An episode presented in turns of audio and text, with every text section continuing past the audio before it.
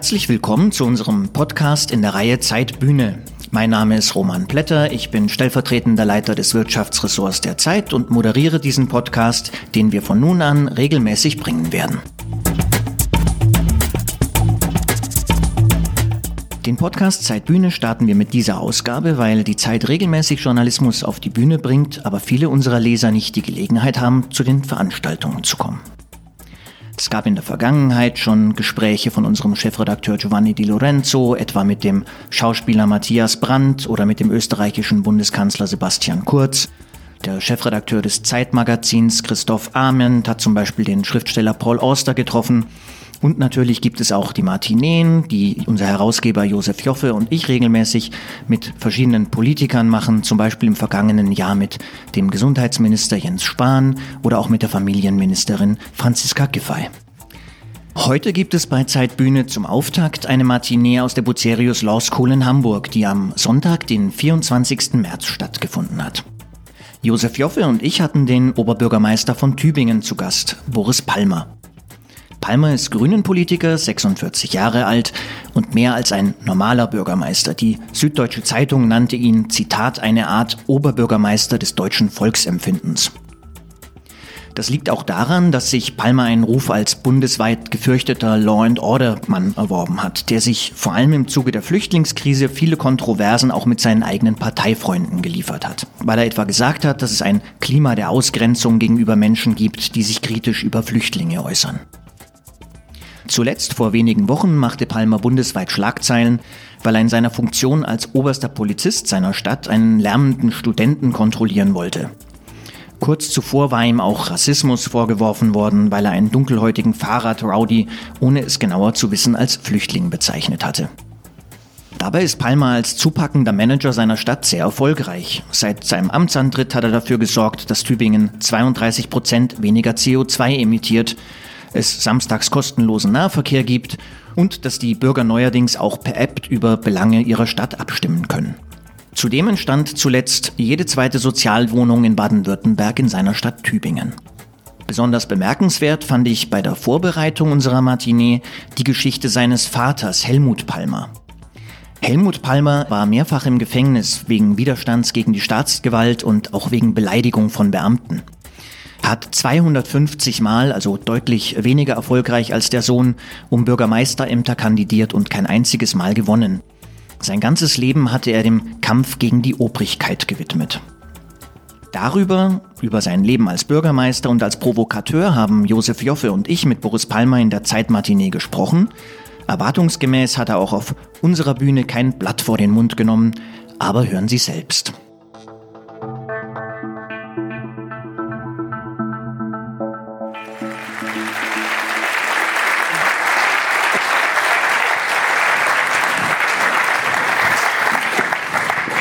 Also, herzlich willkommen hier im Audimax der Bucerius Law School. Herzlich willkommen, Herr Palmer. Wir haben schon gehört, seine Lebensgeschichte, der entscheidende Punkt, Grüner und Oberbürgermeister von Tübingen seit 2006. Und schon die erste Frage, die weit über Tübingen hinausgeht. Sie haben einmal über Berlin gesagt, Zitat, wenn ich dort ankomme, denke ich immer, ich verlasse den funktionierenden Teil Deutschlands. Zählen Sie Hamburg auch zum funktionierenden Teil? Absolut. Und woran, woran merkt man das? Also äh, zum einen bin ich nicht oft genug in Hamburg, um da eine qualifizierte Aussage machen zu können und dann bin ich lieber vorsichtig. Ah, wieso das ist doch gar nicht Ihre Natur, ich bitte Sie. Ja, aber so auf ganz fremdem Terrain.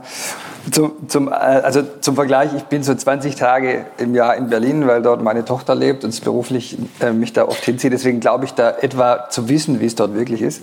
Also nicht nur als Tourist, sondern als Bürger der Stadt. Und äh, Berlin hat meiner Meinung nach schon, was äh, die Dysfunktionalität öffentlicher Institutionen angeht, eine Sonderstellung in Deutschland. Sehr elegant gesagt. Sie sind ja der bekannteste Bürgermeister Deutschlands, während die meisten nicht mal den Namen des Regierenden von Berlin kennen. Ja, also äh, der heißt Müller. Warum sind Sie so bekannt? Das müssten Sie ja eher die Medien fragen. Was glauben Sie?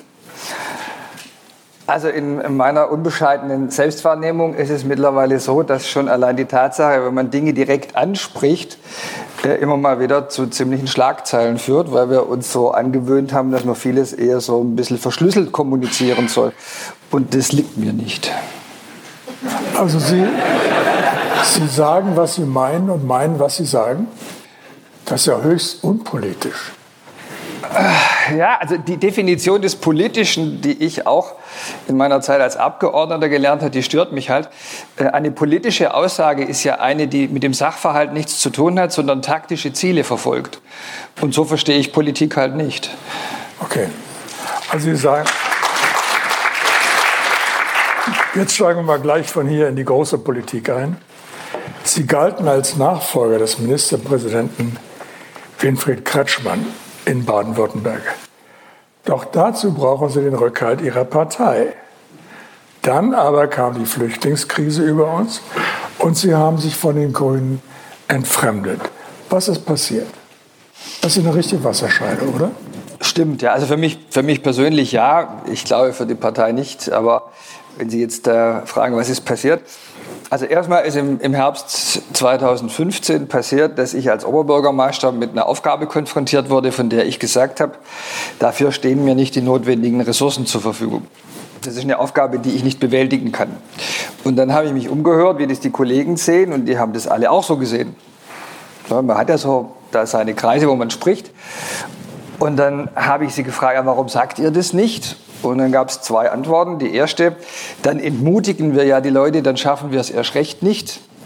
Und die zweite, ja, wenn wir das öffentlich sagen, dann stärkt es ja die AfD. Und beide Argumente haben mich nicht überzeugt, weil ich glaube, man kann in Dauerlauf, die Integration von Flüchtlingen ist ja nichts, was man vier Wochen macht, wo man sich mal aufputschen kann und dann ist vorbei, sondern das ist eine Sache, die geht viele Jahre, kann man nicht gewinnen durch Autosuggestion. Und und, und äh, dass die AfD davon profitiert, dass wir die Wirklichkeit korrekt beschreiben, glaube ich auch nicht. Ich glaube, dass die davon profitiert, dass wir die Wirklichkeit ignorieren, Probleme verharmlosen und nicht lösen. Und deswegen habe ich mich halt im Deswegen habe ich mich halt im Herbst 2015 zu dem Facebook-Satz, Sie haben ja gut recherchiert, wir schaffen das nicht, hinreißen lassen. Dann war ich drei Tage später in den Tagesthemen und ab da musste ich mich immer dafür rechtfertigen, warum ich der AfD-Bürgermeister unter den Grünen sei. Und das hat sich auch nicht mehr wirklich aufgelöst, weil in meiner Partei da ein anderes Grundverständnis herrscht das ich auch jetzt erstmal gar nicht falsch finde, das Grundverständnis ist, wir wollen Menschen in Not helfen und alles andere ist zweitrangig. Und ich als Oberbürgermeister kann mich aber da nicht darauf beschränken, das Gute tun zu wollen. Ich muss auch dafür sorgen, dass es funktioniert. Und da war eigentlich der Streit. Viel mehr war aus meiner Sicht gar nicht. Aber für viele meiner Parteifreunde habe ich mich damit einfach diskreditiert. Also aus Sicht Ihrer Parteifreunde war deutlich mehr. Ihre eigenen Landeschefs haben geschrieben, Palmer, oder doch geschrieben tatsächlich, Palmer spricht nicht für die Grünen, Grünen, er sucht sich Verbündete, die für uns keine sind. Er unterstützt politische Vorschläge, die wir ablehnen. Also warum sind Sie denn noch bei den Grünen? Weil es ja zum Glück noch ganz viele Themen außer der Flüchtlingspolitik gibt, die uns in Deutschland beschäftigen könnten und sollten. Und ich habe in dieser Fragestellung, das ist korrekt beschrieben, zu, einem, zu der Mehrheit meiner Partei ein Dissens. Übrigens nur zur Mehrheit. Ich treffe sehr viele Grüne, die mir sagen, gut, dass es dich wenigstens gibt, weil eigentlich kann ich die Partei wegen dieser Flüchtlingspolitik, die so illusionär ist, schon gar nicht mehr wählen, obwohl ich seit 20 oder 30 Jahren äh, Grünenwähler bin. Und gut, dass du wenigstens das sagst. Also nicht so, dass ich da völlig isoliert wäre. Aber für die Mehrheit spricht der Landesvorsitzende, der sagt es richtig, dass ich Vorschläge mache, die sie für falsch halten. Und dieses Thema Verbündete, das halte ich ja übrigens, Klammerbemerkung, halte ich für völlig abwegig, die Frage zu stellen, wer applaudiert eigentlich an welcher Stelle. Ich muss dir die Frage stellen, was ist richtig und nicht wem gefällt es. Und wie naja, die immer Applaus macht doch Spaß. Ja, aber der Applaus von der falschen Seite macht keinen Spaß. Wenn Sie, wenn Sie dann diese, diesen ganzen Zuspruch von AfD-Wählern bekommen, von denen Sie wissen, in jedem anderen Punkt würden die Ihnen niemals zustimmen, dann ist das erstmal ärgerlich und keine Unterstützung. Aber ich kann davon mein Sprechen nicht abhängig machen und meine Politik. Wenn das mal denen gefällt, dann tut es mir leid, dann ist das halt so. Ja, ist gar nicht die Absicht dabei. Wenn es richtig ist, muss es richtig bleiben. Also diesen Dissens gibt es. Es ist eine Minderheitenposition, die ich vertrete. Aber nehmen wir jetzt die Fridays for Future. lange Zeit hat über Ökologie ja niemand mehr so richtig gesprochen. Ich weiß von Peter Unfried von der Taz, dass er sagt, Nazis gehen immer, wenn wir Nazi-Titel auf, auf der Seite 1 haben, verkauft sich die Taz am Kiosk. Wenn da Klimaschutz draufsteht, ist ein Ladenhüter. Und das selbst bei der Taz. Ja. Also das Thema war einfach weg. Ich habe das jetzt in der Praxis bearbeitet seit 2006. Dankenswerterweise haben Sie auch den Erfolg zitiert, minus 32 Prozent CO2 in, äh, zehn Jahren. Meines Wissens die beste vergleichbare Bilanz einer Stadt in Deutschland. Und deswegen bin ich bei den Grünen. Also kurz gesagt, weil ich die Zivilisation vor der selbstverschuldeten Zerstörung retten möchte. Und daran hat sich nichts geändert seit den 80ern für mich. Und es gibt keine andere Partei, die das in dieser Weise tut. Und den Flüchtlingsstreit muss ich halt aushalten. Also der Gag, der Trick läuft ja schon sehr lange. Es gab einen, einen Spiegel-Chefredakteur, der wurde gefragt, was macht ihr denn auf euren Cover? Naja, wenn was passiert, dann kommt das auf den Cover. Und wenn nicht, Adolf Hitler. Das ist wirklich offensichtlich der faszinierendste Mensch der Welt. Aber jetzt mal die Anklageschrift ihres, ihrer Parteichef. Ihres Partei, ihrer Parteichef ist noch deutlich länger.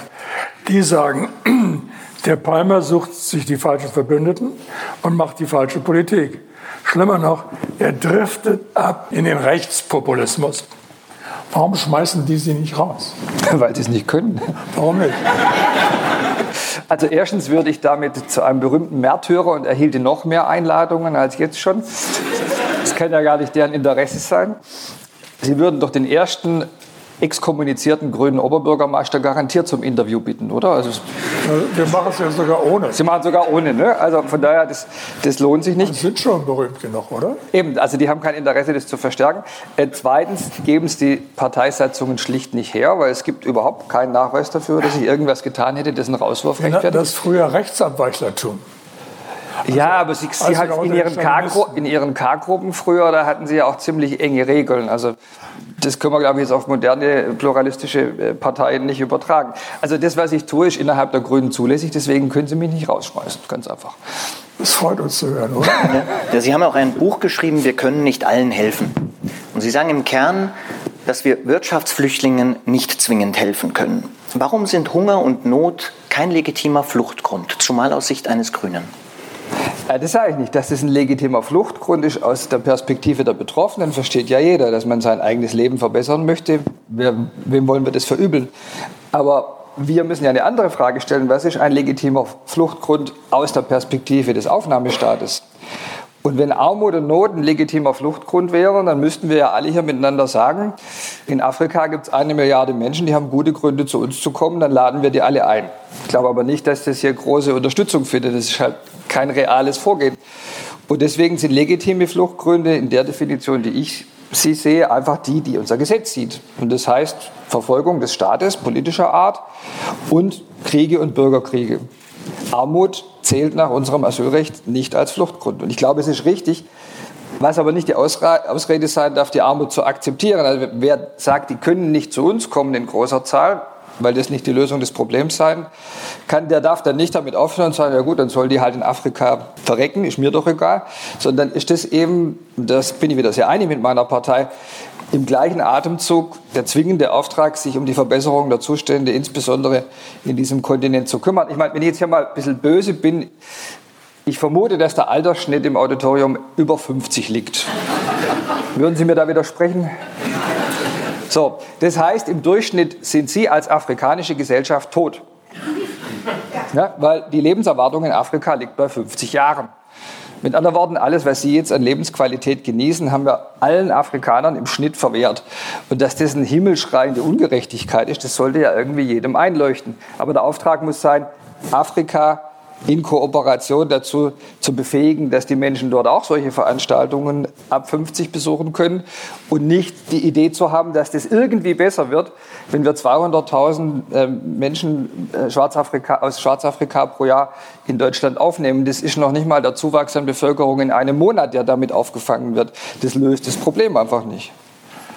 Sie, Sie legen sich bei diesem Thema ja nicht nur mit, der, mit den Grünen an, sondern mit, den, mit der CDU. Sie wollen, was denen gar nicht gepasst hat, Sie wollen die Bewegungsfreiheit von gewaltfreien Flüchtlingen, nicht gewaltfreien, gewaltbereiten Flüchtlingen in entlegenen und gut bewachten Zentren einschränken. Davon, äh, dafür ernten Sie wiederum Applaus von der AfD. Wie kann man damit leben? Also zum Applaus von der AfD habe ich alles gesagt. Ja. Ich richte mich einfach nicht danach. Wissen Sie, wenn jetzt die AfD applaudiert, wenn ich sage, ähm, Elefanten sind grau, ja, dann, dann werde ich, dann werd ich doch nicht im nächsten Moment sagen, oh Gott, oh Gott, was habe ich jetzt gesagt? Aber jetzt sage ich, Elefanten sind grün. Es kann doch nicht sein, dass es irgendeine Auswirkung auf die Tatsachen und die, das Besprechen von Tatsachen hat, dass die AfD dabei klatscht. Also mit anderen Worten, damit lebe ich gut, ich ignoriere das. Interessiert mich einfach nicht. Was mich sehr interessiert, sind Probleme in meiner Stadt und dazu passende Lösungen. Jetzt muss ich leider ein bisschen ausholen, weil wenn man das Problem nicht versteht, kann man auch die von Ihnen gerade kritisierte Lösung nicht verstehen. Ja, das klingt ja schlimm, äh, Flüchtlinge kasernieren und Ich habe sie nicht kritisiert, ich habe nur Haben Sie nicht gesagt? Formuliert, Haben Sie formuliert. nicht gesagt, aber das ist das, was mir gesagt wird. Der will ja Flüchtlinge kasernieren und wegsperren und äh, das geht ja gar nicht. Und dann kommt am letzten noch der Vergleich mit KZs und so. Ne? Ja, Also das das habe ich mir noch aufgespart. Okay. Das alles kommt. Wenn man so äh, kritisiert, muss man erstmal versuchen, zumindest verständlich zu machen, was möchte ich denn erreichen? Vielleicht gibt es ja auch eine bessere Lösung als meine. Also, ich beschreibe Ihnen erstmal das Problem. Wir haben jetzt 400.000 abgelehnte Asylbewerber in Deutschland, die eigentlich kein Bleiberecht haben, aber da sind. Der Hauptnichtabschiebegrund ist, dass sie keine Papiere haben.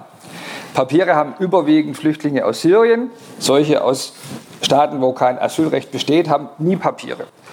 Ich als Mathematiker halte das nicht für Zufall.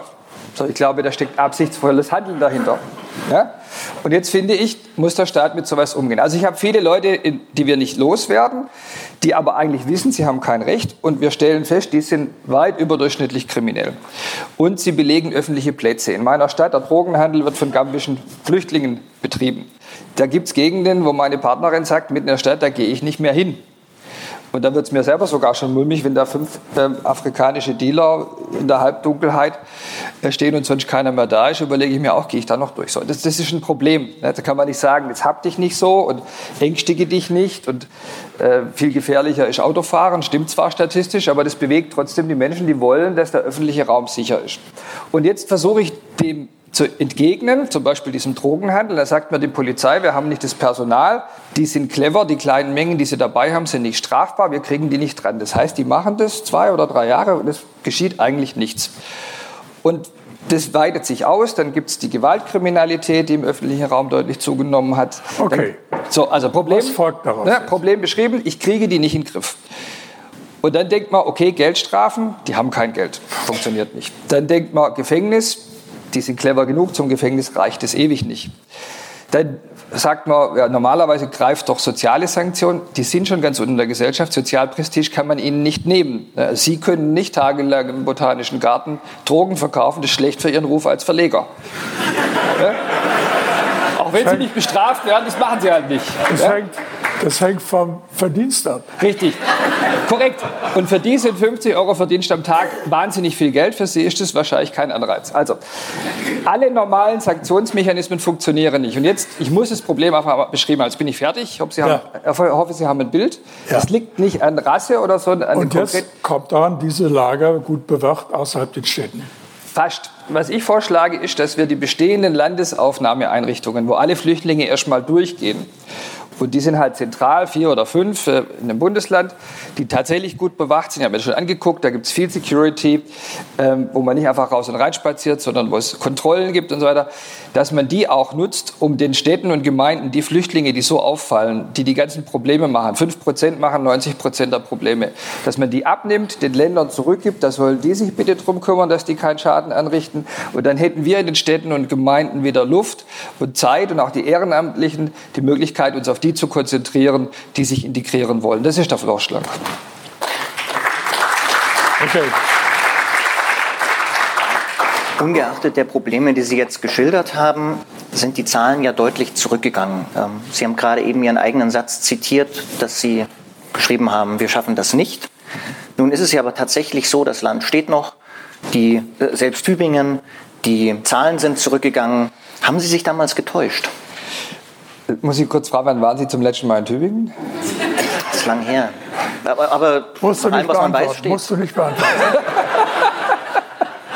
Wegen des Hinweises, dass die Stadt noch steht, wollte ich wissen, ob Sie den Eindruck hatten, dass die so baufällig ist oder Nein, nein, deswegen. Na, okay, gut. Äh, also, äh, habe ich mich getäuscht? Das ist das klassische Cassandra-Problem. Also, wenn du von einem negativen Ausgang überzeugt bist und eine solche Prognose machst und nachher widerlegt wirst, dann heißt es so, ja, war ja alles Cassandra, hatte gar keine Berechtigung. Ich vergleiche das immer gern für meine Grünen, äh, damit man es versteht, mit dem Waldsterben. Wir Grüne haben in den 80ern vor dem Waldsterben gewarnt, sehr intensiv. Könnte man ja heute sagen, wieso, der Wald steht doch noch. War ja alles völlig falsch. Nein, war es nicht. Denn Warnungen dieser Art lösen Reaktionen aus. Hätten wir nicht wegen der Waldsterbenwarnungen die Kraftwerke entschwefelt, wäre der Wald heute tot. Und hätte nicht Europa, hätte nicht die Bundesregierung, hätte nicht Sebastian Kurz und die Balkanländer den Zustrom im Frühjahr 2016 auf 5 Prozent des Niveaus vom Herbst 2015 gedrosselt, würden wir heute hier nicht so äh, im Plauderton über die Flüchtlingsfrage reden, weil dann hätten wir pro Jahr dreieinhalb Millionen weitere Flüchtlinge aufgenommen. Das hat, hat, der, hat der Ösi Deutschland gerettet? Der Ösil? Ja, Ösi. Kurz. Ach, der Ösi. Hat er Deutschland gerettet?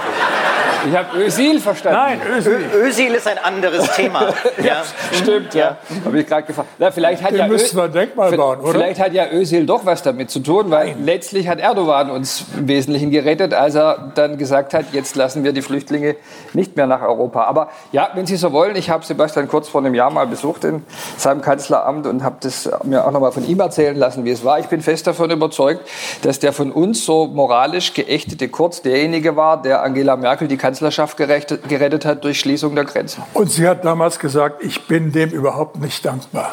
Das wird wahrscheinlich so sein. Hat sie ja. gesagt. Ja. Das heißt aber, Boris Palmer sagt, wir haben es jetzt doch geschafft.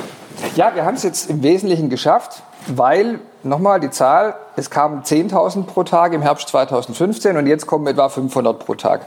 Mit einem auf 5 Prozent der Größe reduzierten Problem was der Arbeitsauftrag ist aus diesen Zustromzahlen, kommen wir in Deutschland auf jeden Fall klar. Wir schaffen das, keine, keine okay. Frage. Wir, gutes Stichwort. Wir ernennen Sie, wir beide, nur wir beide, aber die anderen machen wahrscheinlich mit. Wir ernennen Sie jetzt zum Kanzler. Okay? Was würden Sie anders machen als Angela Merkel? Ganz konkret. Ja, das kann ich Ihnen sagen. Ich würde nicht nur über Klimaschutz reden, sondern die deutschen Klimaziele auch einhalten. Das geht nicht. Das geht nicht. Wieso, ja, geht, wieso Zahlen, warum geht es Zahlen, nicht? Alle Zahlen, die wir haben, besagen, dass wir unseren Ausstoß nicht reduzieren. Ja, ich weiß, aber Sie sind ja schon zwölf Jahre Kanzlerin oder wie, wie lange? Ne? Also derzeit gut hätte ich es geschafft. Gut Ding will Weile haben. Nee. Ich, ich sage Ihnen eine einzige Maßnahme. Also nochmal, ich habe einen Arbeitsnachweis. Wir haben es in Tübingen geschafft, minus 32 Prozent. Die Bilanz der Kanzlerin sind minus 8 Prozent also verfehlt. Und es gibt eine einzige Maßnahme, die völlig ausgereicht hätte, das Problem zu lösen, nämlich eine Begrenzung der Laufzeiten von Braunkohlekraftwerken zugunsten von Gaskraftwerken und Steinkohlekraftwerken. Eine einzige politische Maßnahme, gesetzlich machbar, und wir hätten unsere Klimaschutzziele eingehalten mit minimal höheren Stromkosten. Und dass da so viel geredet wird, bis die Schülerinnen und Schüler auf die Straßen gehen und nichts gemacht wird, finde ich persönlich wirklich empörend. Deswegen bin ich überhaupt in der Politik, weil ich dieses Problem lösen möchte. Also Sie würden Braunkohle zu, Gas hoch und Steinkohle hoch. Für die letzten zehn Jahre wäre das die richtige Lösung gewesen. Dauerhaft muss das alles weg. Aber unser Klimabilanzproblem entsteht ausschließlich aus der Verstromung der Braunkohle in den letzten ja, zehn Jahren. Ja, aber ist, die sind alle im Osten. Wir können unseren Brüdern und Schwestern im Osten nicht ihren Lebensunterhalt wegnehmen. Also jetzt bin ich ja im Süden und deswegen mit einer gewissen Arroganz gesegnet. Ich, also meiner Meinung nach reichen die Zahlungen in den Länderfinanzausgleich für den Osten aus, um auch Braunkohlekraftwerke etwas in der Laufzeit zu reduzieren. Okay. Lassen Sie uns noch mal zu dem anderen Thema zurückkommen. Sie sind weiter Kanzler? Ja. Ich muss mich noch dran gewöhnen, tut mir leid. Ja. Genießen Sie es, solange es dauert. Die Veranstaltung geht noch, ja, geht noch ja, nicht ganz eine Stunde. Okay. Sie haben auch eine Obergrenze gefordert. Die Frage ist, wie viele wären denn, das ist ja die Frage, um die sich Seehofer dann sehr lange gedrückt hat, was wäre denn eine Obergrenze, von der Sie sagen würden für Flüchtlinge, das können wir machen? Und die berühmte Frage, was machen Sie mit dem einen, der dann danach kommt? Mhm. Jetzt äh, muss ich erst mal erklären, habe ich das wirklich gefordert? Haben Sie einen Beleg ja. dafür, dass ich eine Obergrenze gefordert habe? Wie, lautet, wie lautet, das Zitat? Das ist jetzt sehr gemein, dass ich das Zitat im Original nicht hier habe, aber Sie haben eine Obergrenze gefordert. Es würde mich wundern, weil ich habe ja ein Buch geschrieben, da kann man das nachlesen, was ich zum Thema Obergrenze sage. Und da sage ich, um eine Obergrenze geht es gerade nicht. Okay. Ja, und zwar ja, aus dem von Ihnen genannten Grund, was ist mit dem einen Nächsten, für den Fall, dass wir eine Situation haben wie im Dritten Reich, dass Millionen Menschen vor äh, Vernichtung flüchten müssen, müssten wir jeden Einzelnen aufnehmen. Da kann es keine Obergrenze geben. Worum es mir geht, und das schreibe ich in meinem Buch, ist, dass wir anerkennen, dass es Grenzen der Belastbarkeit gibt. Was völlig anderes. Das meinte ja? ich, das war, ja. Ah, das meinten ja, Sie. Genau. Okay, gut, dann sind wir uns wieder einig. Das ist aber was ganz anderes. Das ist nicht irgendeine Zahl, sondern es ist einfach mal anerkennen, dass ich nur eine bestimmte Zahl von Lehrern, Polizisten und Kita-Personal bereitstellen kann in einem bestimmten Zeitraum ohne dass dann zum Beispiel die Qualität des Schulwesens, des Bildungswesens massiv runtergeht, wenn ich da zu viele Menschen in zu kurzer Zeit aufnehme. Ich nehme gerade dieses Beispiel, weil das insbesondere die, die meiner Partei nahestehen, mehr interessiert. Denn das sieht man jetzt schon, Stichwort Berlin. Wenn da zu viele von den sehr geschätzten, vielfältigen Migranten in die eigene Kinderklasse kommen, nimmt man die da raus und tut sie in eine Privatschule, wo es die nicht gibt weil allen von uns klar ist, Bildung ist das höchste Gut und keiner von uns will akzeptieren, dass die eigenen Kinder Bildungsnachteile haben aufgrund von lauter Kindern, die kein Deutsch sprechen. Da ist dann Schluss mit Rassismus, sondern das macht man einfach so und hat ein schlechtes Gewissen. Und aus dem Grund sage ich, es gibt da Grenzen der Belastbarkeit und die sind vielfältig. In den Kommunen war das die Frage, wie kann, kann ich Wohnraum schaffen in so kurzer Zeit. Jetzt haben wir Belastbarkeitsgrenzen im politischen System. Die AfD wäre tot ohne die Flüchtlingskrise. Sagt der Gauland ja selber, das war das größte Geschenk, das wir kriegen konnten, die Flüchtlingskrise. Das sind real vorhandene Belastungsgrenzen von Systemen in einer komplexen Gesellschaft. Und ich finde, wenn man das mal anerkennt, dass man da, wenn man drüber geht, Probleme erzeugt, die man unter Umständen auch nicht mehr in den Griff bekommt, dass man dann wieder nüchterner darüber diskutieren kann, wie viele können wir unter welchen Umständen aufnehmen. Also konkret in der jetzigen Situation würde ich sagen, nicht mehr als Kindergärten und Schulen integrieren können. Wenn das darüber hinausgeht, finde ich, ist eine relevante Belastungsgrenze überschritten. Das, das, kann man, das kann man mathematisch ausdrücken. Die Integrationsgeschwindigkeit muss größer als die Immigrationsgeschwindigkeit. Perfekt, die Formel ist super, die, die merke ich mir. Ja? Ja, genau. Ich habe das abgesichert, schon mehrfach geschrieben. Also kein, kein Scheiß. Aber ähm, jetzt, wo wir gerade bei diesen Wort Wortspielereien sind, was uns sehr beeindruckt hat, uns beide, Sie haben gerade einen Preis bekommen, den niemand haben will. Den zweiten Preis, ne? Einen Preis. Und zwar für, für das Unwort des Jahres, jetzt muss ich mal genau Das war der zweite Preis. Menschenrechtsfundamentalismus. Nehmen Sie die Auszeichnung an. Nein. Oh. Weil ich mit zweiten Preisen nicht zufrieden bin. Wenn es der erste gewesen wäre. Dann ich, wäre ich hingefahren und gesagt, herzlichen Dank für den Preis und aus folgenden Gründen ist die Auszeichnung falsch. Warum ist sie falsch? Wäre sie falsch gewesen, wenn Sie ihn bekommen hätten? Ja, das kann ich Ihnen erklären. Das hat jetzt auch einen Bezug zur Zeit, Herr Joffe. Ja, ja. Wissen Sie, also, äh, kurz, kurz die Geschichte erzählt. Ihre Redakteurin Mariam Lau hat dieses Pro und Contra über Seenotrettung gemacht in der Zeit. Und dann wurde sie für meine Begriffe äh, oh ja, ja. Die, ja, die Geschichte, an die wollen wir eigentlich nicht erinnern. Ja, aber das ist der Kontext. Okay, wenn es sein muss, bitte. Ist der Kontext dieses Satzes, ja, wurde sie für meine Begriffe in einer Weise attackiert, die ja. ich für, für, völlig inakzeptabel halte. Man hat ja nämlich unterstellt, sie will, dass die Menschen im Mittelmeer ertrinken, was durch keinen Satz in ihrem Text gedeckt war. Richtig. Und den Leuten, die sie so fertig gemacht haben, habe ich dann in einem, einer Replik auf meiner Facebook-Seite, die sie explizit auf Mariam Lauer den Artikel bezogen hat, unter der Überschrift Menschenrechtsfundamentalismus äh, Fundamentalismus, Fundamentalismus geht weiter, bringt Rechtsextreme an die Regierung, das war der Gesamtsatz, habe ich erklärt, dass diejenigen, die Italien die ganze Zeit zugemutet haben, mit deutschen Rettungsschiffen 100.000 alleinreisende schwarze Männer aufzunehmen, in dieser Art von Fundamentalismus mit die Verantwortung dafür tragen, dass Italien eine rechtspopulistisch rechtsextreme Regierung getragen hat. Denn es gab im letzten Wahlkampf in Italien gar kein anderes Thema mehr, als wie das gestoppt wird. Und Fundamentalismus ist, wenn man nicht mehr bereit ist, die Folgen des eigenen Handelns zu bedenken, aufgrund moralischer Überlegenheit. Und genau das habe ich hier thematisiert. Jetzt ist der Begriff äh, missbrauchbar, aber er beschreibt etwas, das meiner Meinung nach tatsächlich ein Problem ist. Und er war aus Wut heraus formuliert, weil ich es wirklich unmöglich fand, wie da mit Mariam Lau umgesprungen wurde.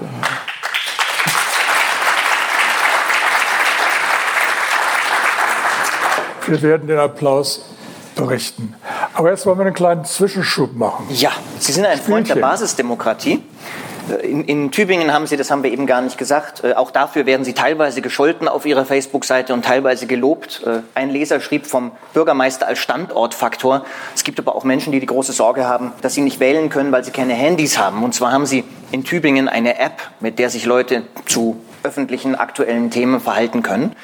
Und wir haben jetzt auch Basisdemokratie gemacht und haben das Publikum gebeten, Fragen einzureichen. Und die erste Frage kommt von Caroline Albers, die fragt, wieso hat ein Oberbürgermeister überhaupt so viel Zeit, sich den sozialen Netzwerken zu widmen? Hm. Also ich könnte die gleiche Frage aus der umgekehrten Richtung stellen. Warum hat ein Oberbürgermeister so viel Zeit, mit der Lokalpresse zu diskutieren, Interviews zu geben, Pressegespräche zu machen, zu äh, Versammlungen in den Ortschaften zu gehen, sich in Bürgergesprächen aufzuhalten, äh, zu Vereinen zu gehen und Vereinsfesten. Warum hat er so viel Zeit? Er müsste doch eigentlich regieren. Ja, die Antwort ist, ein Oberbürgermeister ist die Hälfte seines Arbeitstags in Anführungszeichen Regierungs- und Verwaltungschef. Davon sehen Sie nie was, außer bei den Ergebnissen, weil das läuft intern, hinter der Kulisse. Und die andere Hälfte, OB, ist eine Doppelaufgabe, ist Stadtoberhaupt und Kommunikation mit der Bürgerschaft. Und wenn Bürgerschaft sich heute, anders als vor 20 Jahren, halt nicht mehr nur beim Schützenverein trifft, sondern auch auf sozialen Plattformen, dann finde ich es wichtig, dass man als Bürgermeister dahin geht, wo die Leute sind und nicht wartet, bis sie zu einem kommen. Und für die unter 30-Jährigen gilt bedauerlicherweise, Tageszeitungen finden faktisch nicht mehr statt. Ich kann die gar nicht erreichen über Pressemitteilungen. Wochenzeitung auch nicht? Ich hoffe doch. Das wissen Sie besser.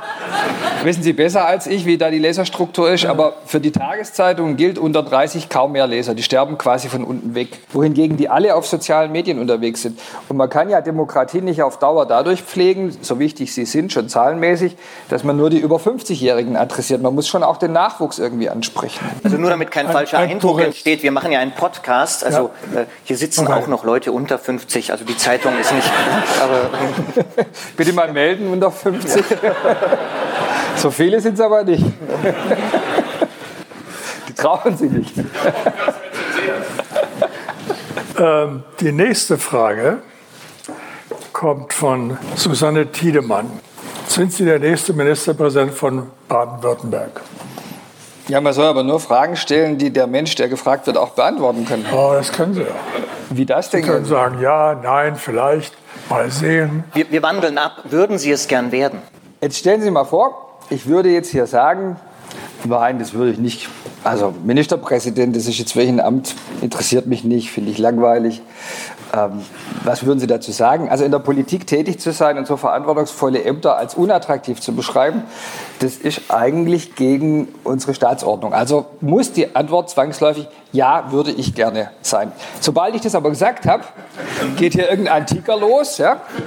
Palmer will Ministerpräsident von Baden-Württemberg werden. Ja, aber das ist doch der und, Sinn der Frage. Ja, und, und, bevor ich noch hier raus bin, habe ich eine SMS von Kretschmanns Leuten auf dem Handy was ich mir eigentlich einbilde und einfallen lassen würde, jetzt eine Nachfolgediskussion über Kretschmann. Ja? So. Und deswegen finde ich zwar, das ist eine sehr kluge Frage von Frau Tiedemann, aber ich kann darauf nur dumme Antworten geben. Sie bringen uns jetzt in eine blöde Situation, weil egal welche Agentur wir jetzt machen, für einen von beiden müssten wir uns fast entscheiden. Können wir gleich nochmal. Also Sie werden die nächste Frage besonders mögen von Thomas Fröse, der legt nämlich einen drauf und fragt, wollen Sie Bundeskanzler werden? Da kann ich locker Ja sagen, weil der Job wird bald frei.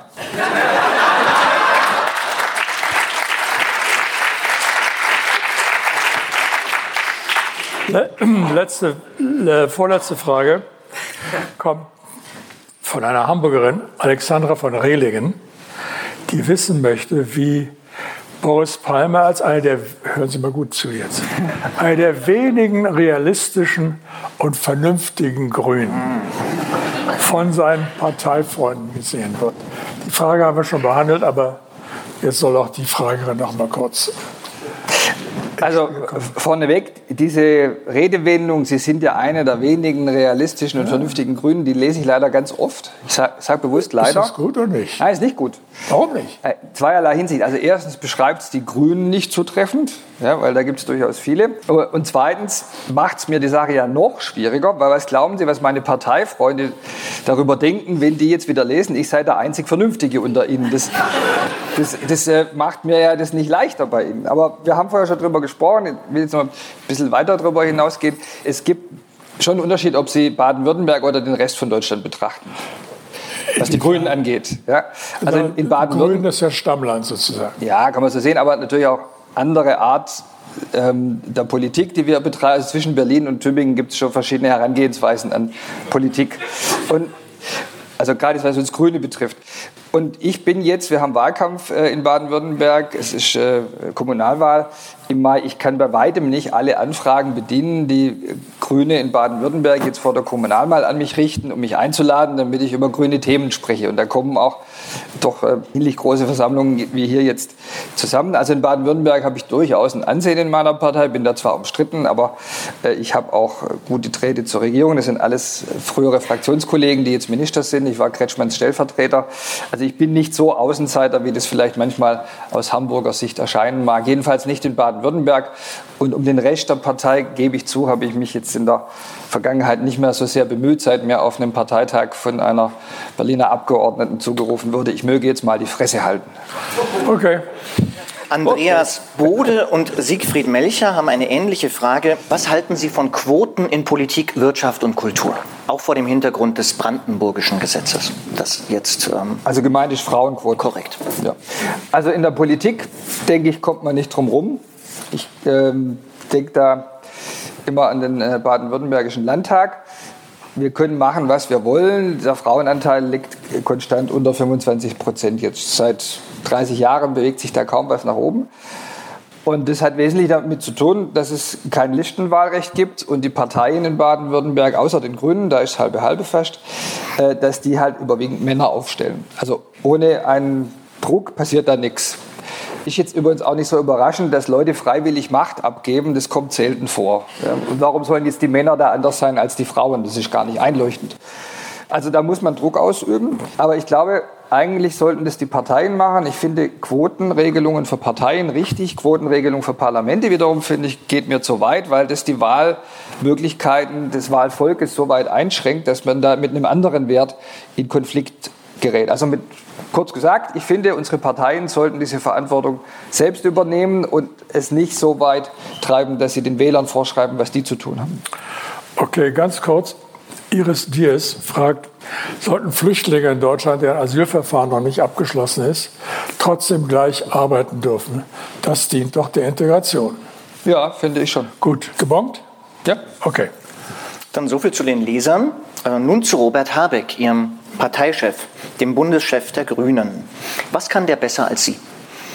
Hm, der kann äh, die Partei begeistern. Und was können Sie besser als er? Hm, eine Stadt regieren.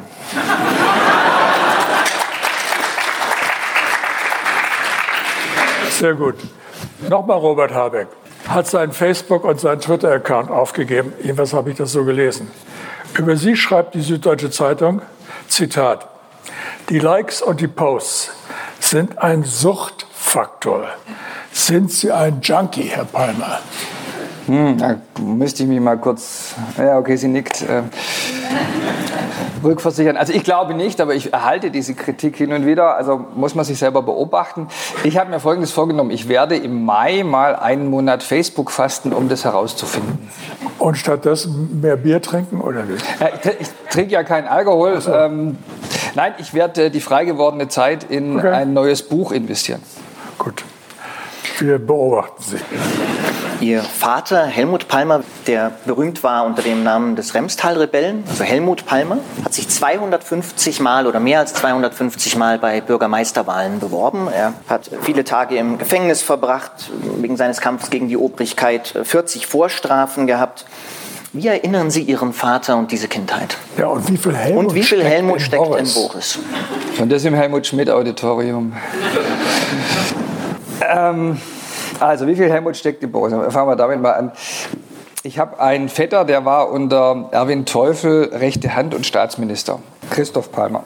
Und Christoph Palmer ähm, ist äh, vom Verwandtschaftsgrad relativ weit weg. Ich bin ja direkter Nachfahre, er nur Seitenlinie. Und er sagt mir, äh, dass er erst gemerkt hat, wie viel Helmut in ihm steckt, als er sein Ministeramt wegen einer Ohrfeige eines CDU-Bundestagsabgeordneten abgeben musste.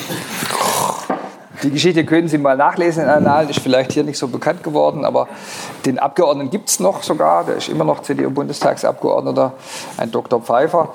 Und die haben sich in, im Streit über die Nachfolge von Erwin Teufel so verkraft, dass es eine Backpfeife gab und dann Zeitungsberichterstattung und Rücktritt.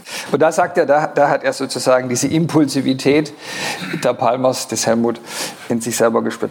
Mir scheint es auch äh, irgendwo doch zu eigen zu sein. Ich würde jetzt mich damit nicht äh, vollständig exkulpieren wollen, das alles zurückführen auf den Vater, aber ein bisschen Genetik gibt es wahrscheinlich schon. Ähm, jetzt versuche ich das halt so weit wie möglich zu kontrollieren. Und was habe ich da in Erinnerung? Also es gibt Szenen, die, glaube ich, wenige Leute von ihrem Vater in Erinnerung haben. Die erste, die mir leider immer in den Sinn kommt, weil es einfach die prägendste war, ist die folgende.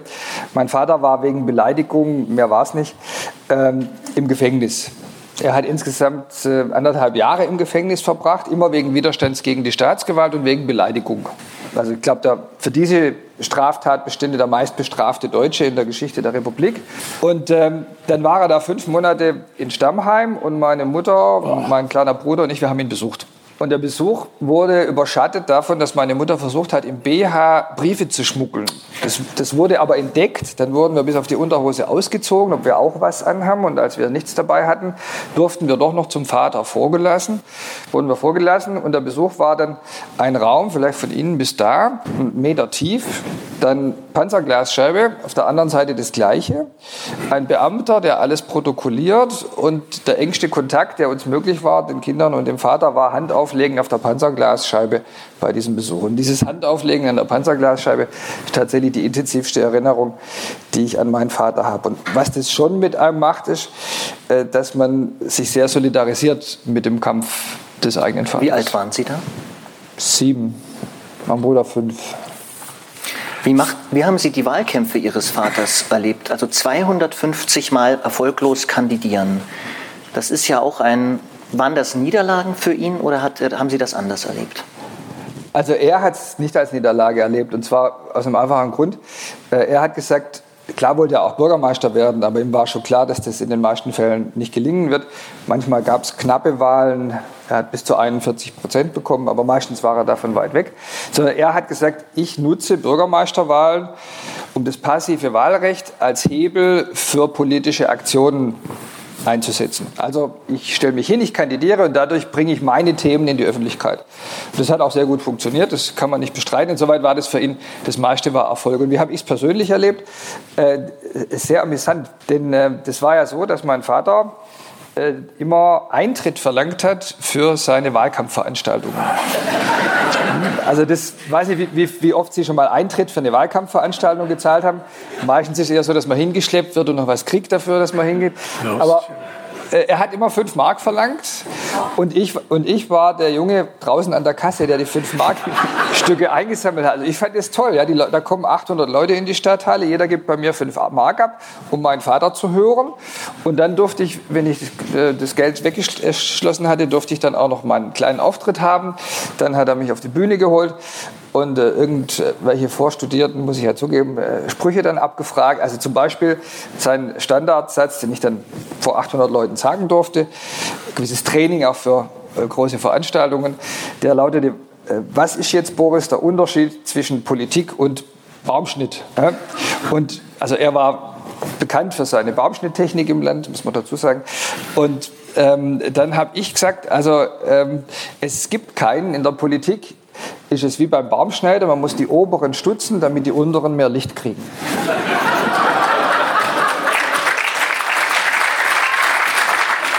Also, das haben Sie vom Vater gelernt. Bei, wobei würden Sie ihn auf keinen Fall nachahmen wollen? Äh, bei Auseinandersetzungen, die mich ins Gefängnis führen. Ja, wir haben. Law and Order. Sie sind ja als Law and Order Bürgermeister bekannt, unter anderem. Aber erst seit drei Monaten. Erst seit drei Monaten, aber seitdem umso mehr. Also ja. es gibt wenige Bürgermeister, die in den Zeitungen Hilfs-Sheriff genannt werden. Ja. Sie haben sich ja in, dienstrechtlich. Was jetzt völliger Unsinn ist, ich bin Obersheriff. ist gut, dass wir das jetzt auch klargestellt haben. Und, äh, also ich bitte Sie dann alle nachher schon mal Ihre Ausweispapiere am Ausgang bereitzuhalten für die Kontrolle durch Herrn Palmer. Nee, gilt leider ein Territorialprinzip. Meine Befugnisse enden an der Stadtgrenze. Was hätte denn der Bürgermeister Palmer mit dem Vater gemacht, wenn Sie einen lärmenden Studenten nachts schon kontrollieren? Was hätten Sie gemacht, wenn Sie jemandem wie Ihrem Vater heute begegnen würden? Also lärmend, aufmüpfig, frech. Nachts. Äh, also ruhestörend. Ja, sowas hat mein Vater ja nie gemacht.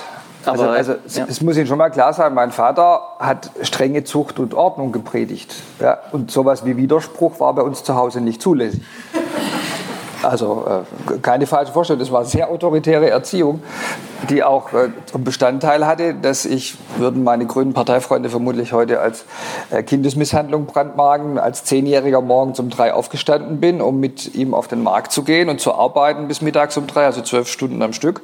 Und abends ab sechs ging es weiter. Mir hat subjektiv nicht geschadet, aber es war ein strenges Regiment. Und was ich hier ja jetzt äh, erlebt habe und auch dann äh, gemacht habe, war ja nichts anderes als Recht und Ordnung durchzusetzen. Und da hätte er mich unterstützt. Die Frage war ja, was würde er da machen? Äh, er hätte mich unterstützt. Und das, was der Kerl gemacht hat, hätte er so nicht gemacht.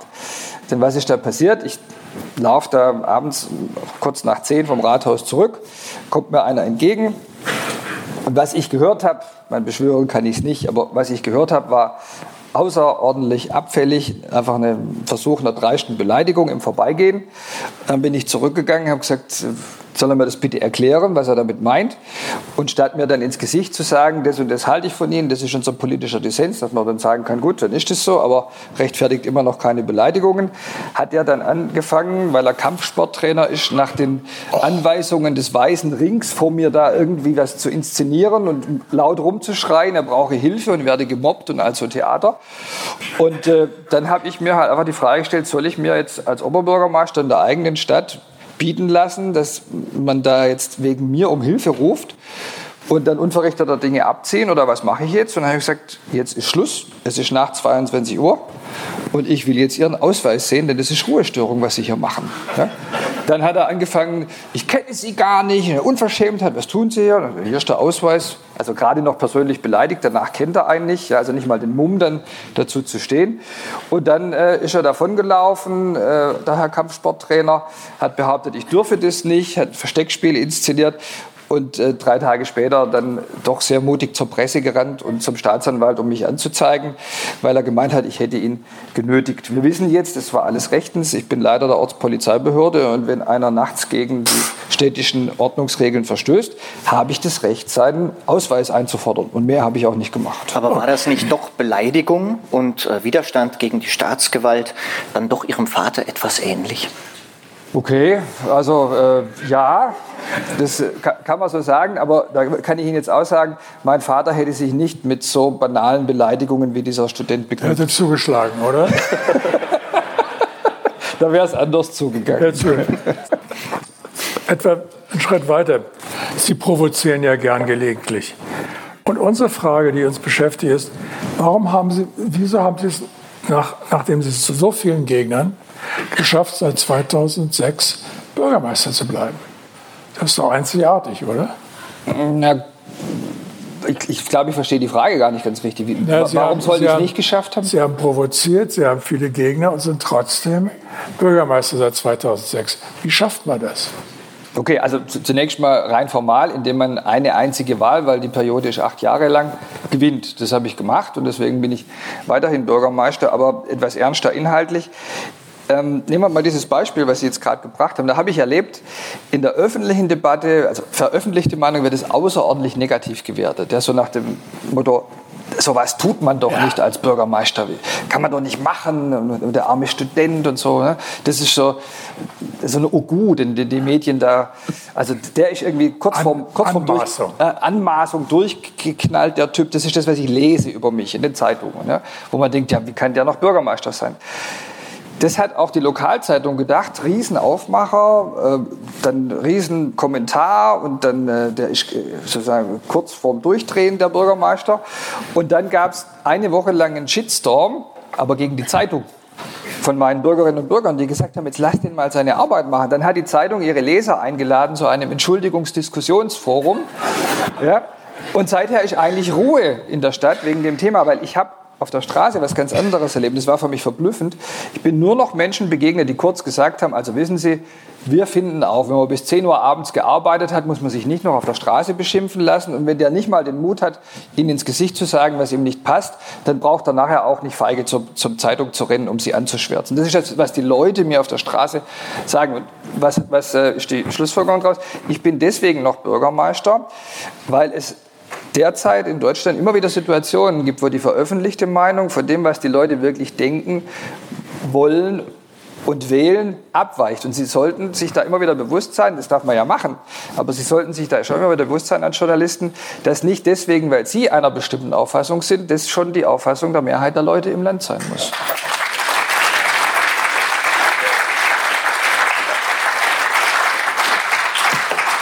Da bleibt einem nur noch übrig zu sagen, aber wir wissen es doch besser. Bestimmt. okay. In Tübingen sind unter Ihrer Führung teilweise, ich glaube, jede zweite Sozialwohnung in Baden-Württemberg ist in Tübingen entstanden in einzelnen Jahren. Gleichzeitig ist Tübingen nach wie vor, ich glaube sogar vor Hamburg, laut Mietpreisspiegel, eine der teuersten Städte Deutschlands. Vor Hamburg, echt? Soweit ich weiß, die letzten Zahlen, die wir hatten, tatsächlich vor Hamburg. Die Frage ist, warum gelingt es nicht, selbst mit so viel Sozialbau dieses Wohnungsproblem in den Griff zu bekommen? Ja, ganz dicke Nuss. Übrigens meiner Meinung nach derzeit die wichtigste kommunalpolitische Frage in den Städten in Deutschland. Ich will das auch mal das Problem erläutern. Wenn eine Krankenschwester, ein Polizist, ein Feuerwehrmann und mittlerweile sogar schon eine Professorin, gerade einen Zug getroffen, die mir gesagt hat, Tübingen kann ich mir nicht mehr leisten, wenn die alle in Tübingen keine Wohnung mehr finden, dann funktioniert die Stadt einfach nicht mehr. Das geht nicht. Wir können da nicht nur noch äh, zu, zu äh, Filialen von Goldman Sachs werden. Das ist kein, keine Stadtgesellschaft. Und da gegenzusteuern ist extrem schwer. Deswegen auch die Antwort auf die Frage, warum haben Sie viel gemacht und trotzdem sind, äh, sind Sie so teuer. Ähm, zum Teil sind wir da Opfer des eigenen Erfolgs. 25 Prozent mehr Arbeitsplätze in zehn Jahren, das schaffen Sie halt nicht zu kompensieren durch mehr Wohnraum. Ja, 25 Prozent mehr Wohnraum in zehn Jahren, eine Stadt 25 Prozent auszudehnen, das ist schlicht nicht drin. Und deswegen haben wir da Nachfrageüberhang. Wir sind sozusagen eine sogenannte Schwarmstadt. Und äh, der andere große Faktor, der ist extern, da können wir auch nichts tun, das ist die EZB.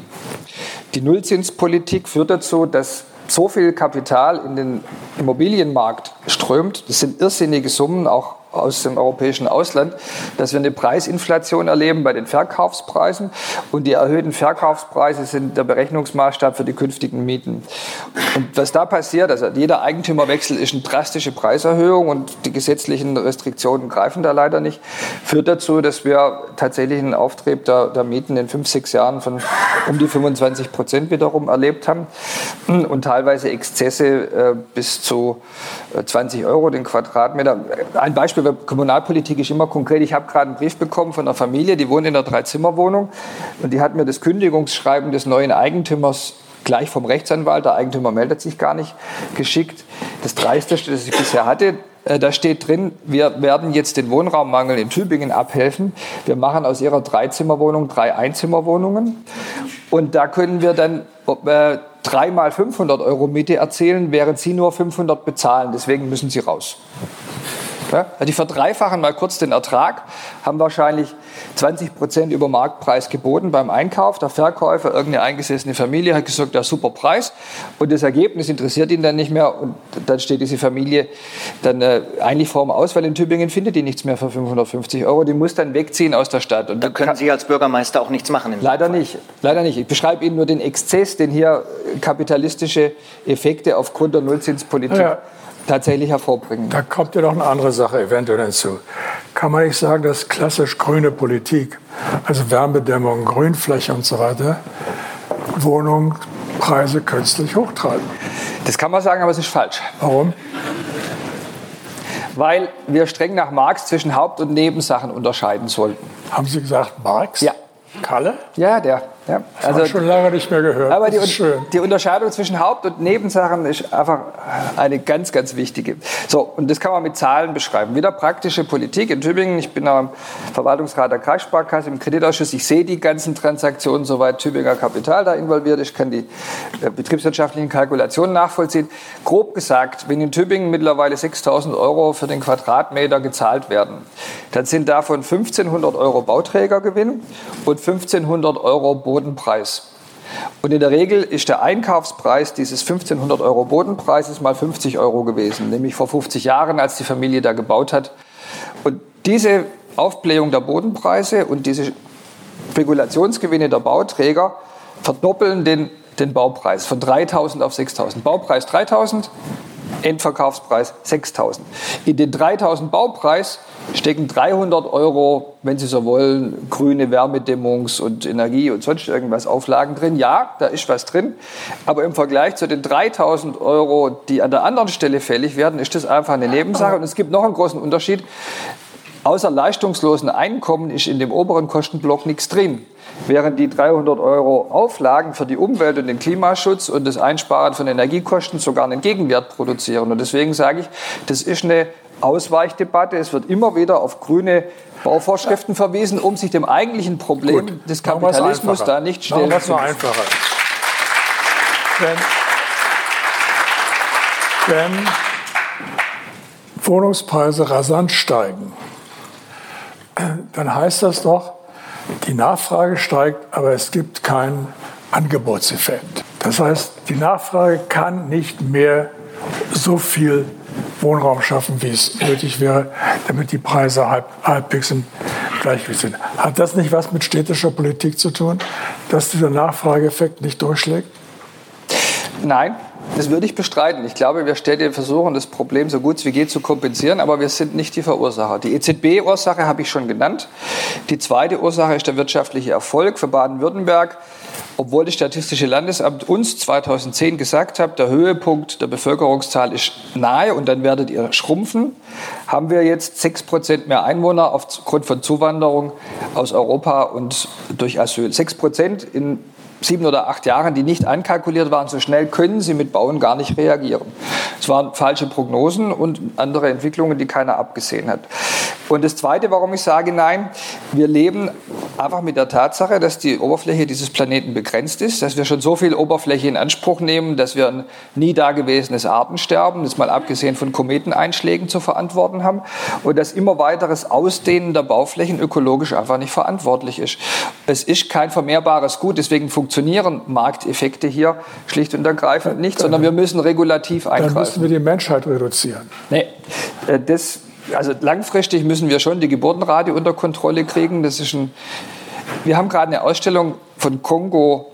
Ähm, äh, Pop Art in Tübingen in der Kunsthalle. Empfehlenswert. Sie sind ja, glaube ich, auch gern in Kunsthallen unterwegs. Und diese, diese Ausstellung habe ich, zu, nein, zur Vorbereitung dieser Ausstellung habe ich nachgelesen, wie viele Einwohner hatte der Kongo in meinem Geburtsjahr? 23 Millionen. Ich bin jetzt 46. Wie viele Einwohner hat er jetzt? Was schätzen Sie? 230. Wie viel? Zehnmal mehr. Das, wär, das, wär, also das hätte mich jetzt überrascht, so, so brutal in 40 Jahren. Viermal mehr. Der Kongo ist mittlerweile größer als Deutschland, 83 Millionen Einwohner, innerhalb meiner Lebenszeit.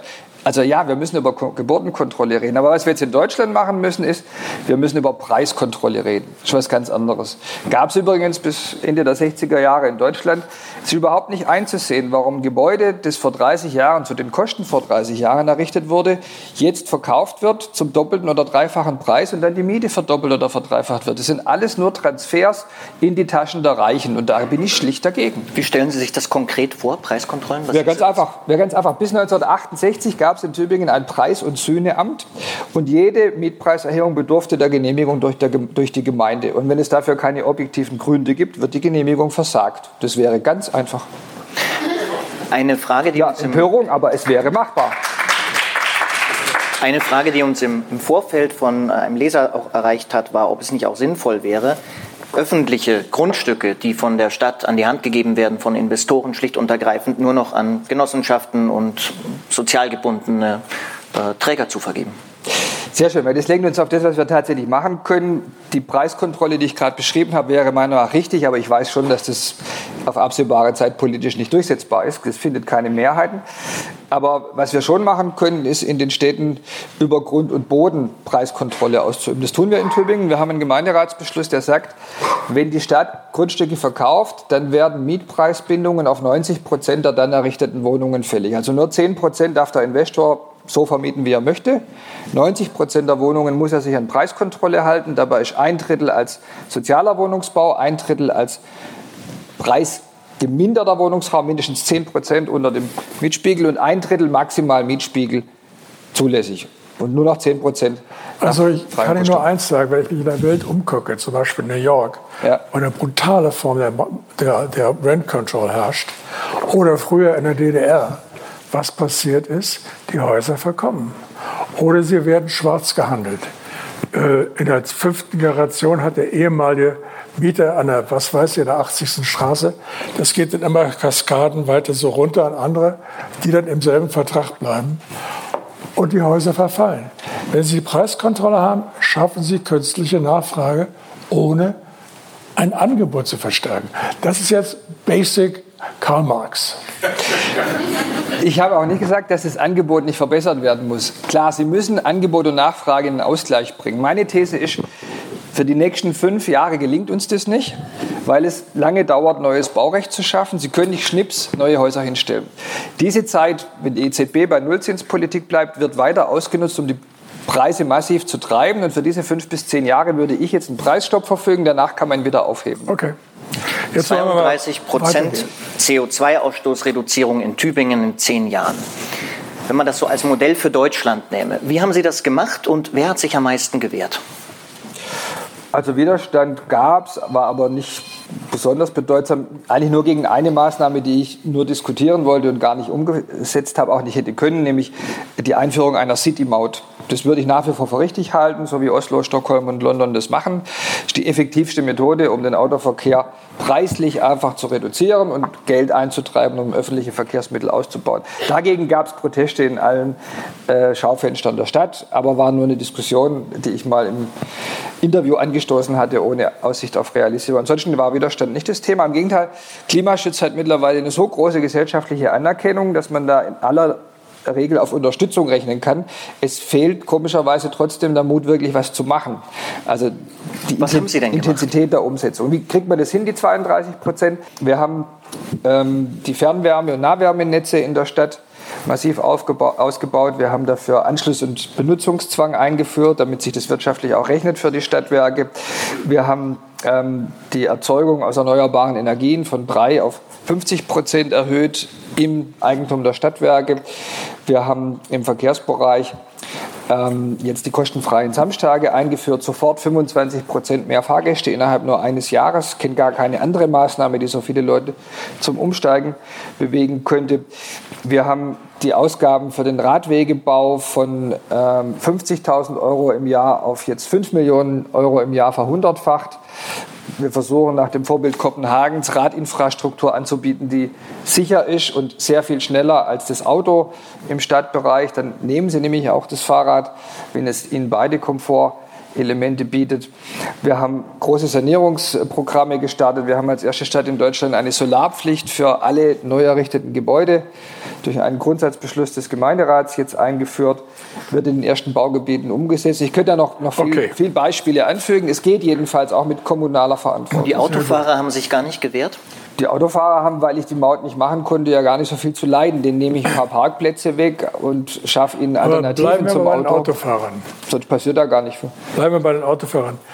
Das, ein Gericht hat über ihre Nachbarstadt Reutlingen ein Dieselfahrverbot verhängt. Ja. Und die sind vor die Gerichte gegangen, klagen zurück. Wenn das in Tübingen passieren würde, würden Sie auch vor die Gerichte gehen, um dieses Verbot zu kippen? Also verklagt worden sind die Städte ja immer von der Deutschen Umwelthilfe. Ja. Die Deutsche Umwelthilfe hat in Tübingen bisher nicht geklagt. Deswegen gibt es auch keine äh, derartigen. Das ist eine hypothetische Frage. Ja, aber klagen müsste die Deutsche Umwelthilfe. Ich würde nicht vor Gericht gehen. Wenn die klagen würden, würde ich mich wehren, aber mit sehr guten Aussicht auf Erfolg, weil wir die Feinstaubgrenzwerte bereits einhalten und bei den Stickoxiden jetzt bei 43 Mikrogramm sind. Das heißt so knapp über dem Grenzwert, dass wir das in okay. zwei, drei Jahren im Griff haben. Also besteht keine Gefahr für Fahrverbote in Tübingen. Halten Sie es für richtig, dass Tübingen Tübingen und andere Städte sich gegen diese Urteile wehren? Ja, das halte ich. Also ich, ich halte die Urteile im Kern auch für falsch. Das ist das, wo dann meine grünen Freunde sich wundern. Aber ich, ich will das gerne äh, erläutern. Also ich bin der Meinung, dass es gute Gründe gibt zu sagen, man sollte nicht äh, giftige Gase in Atemluft imitieren. Also es ist ziemlich absurd, dass wir uns ein System von 50 Millionen Fahrzeugen angewöhnt haben, die alle da, wo wir einatmen, die Luft verpesten. Null Emission muss das Ziel sein. Und ich bin auch der Meinung, dass es ganz falsch ist, in Städten mit äh, zwei Tonnen schweren SUVs rumzurauschen, weil der Platz dafür schlicht nicht da ist. Ja, vielleicht auf dem Aldi-Parkplatz, da stört das Ding nicht. Aber ansonsten ist es einfach falsch, sich in zwei Tonnen schwere Riesenfahrzeuge reinzustellen, weil man genauso gut Platz sparen mit dem Bus, der U-Bahn oder dem Fahrrad unterwegs sein kann. Also verkehrspolitisch Autos raus aus den Städten, bin ich dabei, bin ich echter Fundi. Habe auch keins, habe den OB-Dienstwagen abgeschafft. Man braucht kein Auto in der Stadt. Aber auch gute Ziele soll man nicht mit falschen Argumenten anstreben. Und es ist einfach ein falsches Argument zu behaupten, dass wir aufgrund wissenschaftlicher Erkenntnisse Gründe hätten, jetzt separiert Dieselfahrzeuge in Städten zu verbieten. Das ist ja das, was die Richter tun. Sie verbieten Dieselfahrzeuge, auch mittlerweile der Schadstoffklasse Euro 5. Und da habe ich einfach nachgerechnet als Mathematiker und es kommt bei raus, ich kürze es jetzt ab, es gibt überhaupt keine Chance, dass wir jemals irgendwann durch wissenschaftliche Forschung nachweisen können, dass diese Fahrverbote auch nur eine Erkrankung verhindert oder ein Menschenleben gerettet haben. Es ist außerhalb der Nachweisgrenze. Und dann sage ich, das ist einfach nicht mehr verhältnismäßig. Natürlich.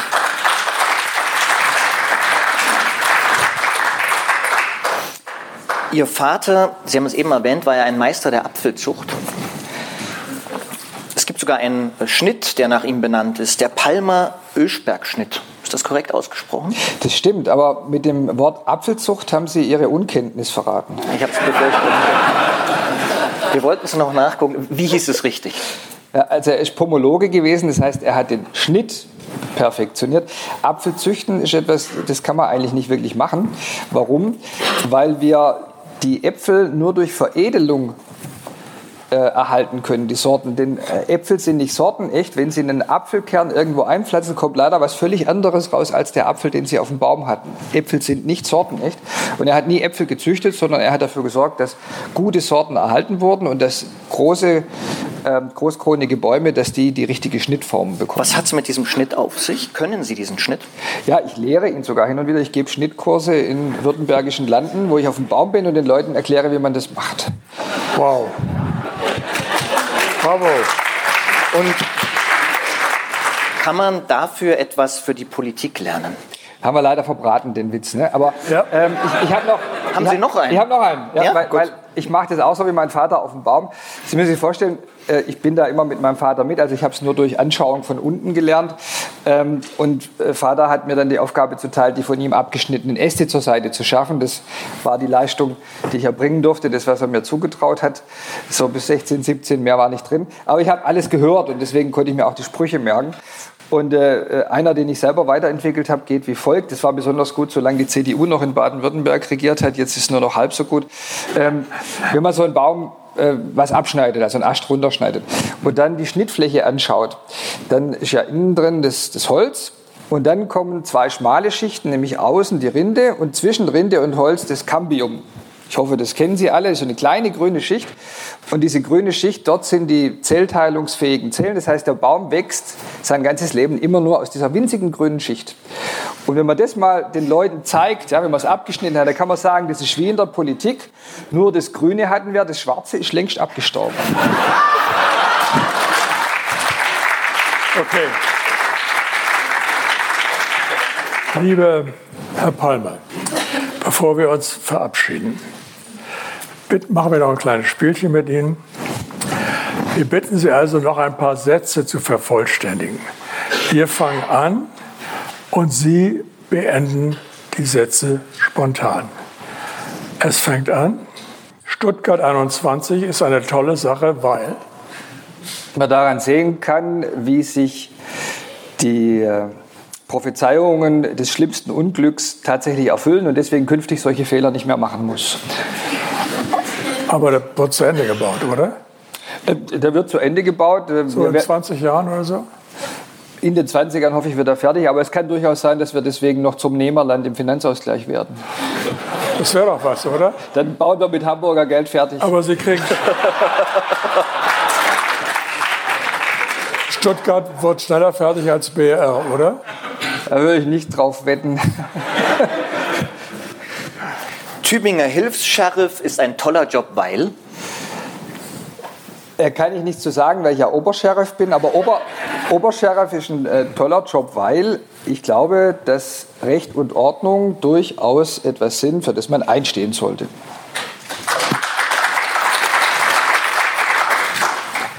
Ich bin lieber Bürgermeister von Tübingen als von Hamburg, weil vorsichtig. Ich gar nicht wüsste, ich mit so viel Geld umgehen soll. Ich glaube, Hamburg hat die höchsten Schulden überhaupt. Wir haben auch die höchsten Vermögen. Weiß ich nicht. Letzte Frage. Noch lieber als Bürgermeister von Tübingen wäre ich. Ich bin ja Oberbürgermeister, nur um das korrekt darzustellen. Also noch lieber wäre ich gar nichts. Nein, das ist für mich das schönste Amt, das ich in meinem Bundesland kenne.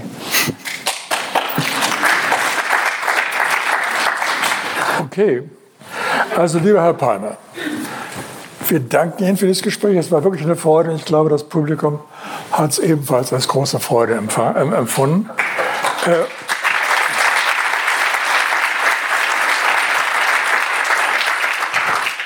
Jetzt wünschen wir Ihnen allen noch einen sehr schönen Restsonntag. Bevor Sie aber Ihre Ausweise zeigen, bitte verabschieden Sie Boris Palmer erst nochmal mit einer großen Runde Applaus. Vielen Dank.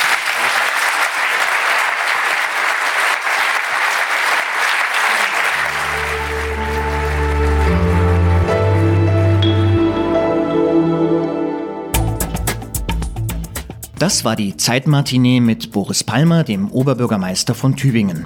Weitere Matineen mit Josef Joffe und mir sowie anderen Interviews von Zeitredakteuren mit Gästen finden Sie unter www.zeit.de slash Zeitbühne. Mein Name ist Roman Plätter, ich bin stellvertretender Leiter des Wirtschaftsressorts der Zeit und ich freue mich auf das nächste Mal mit Ihnen und Zeitbühne. Danke fürs Zuhören und bleiben Sie uns gewogen.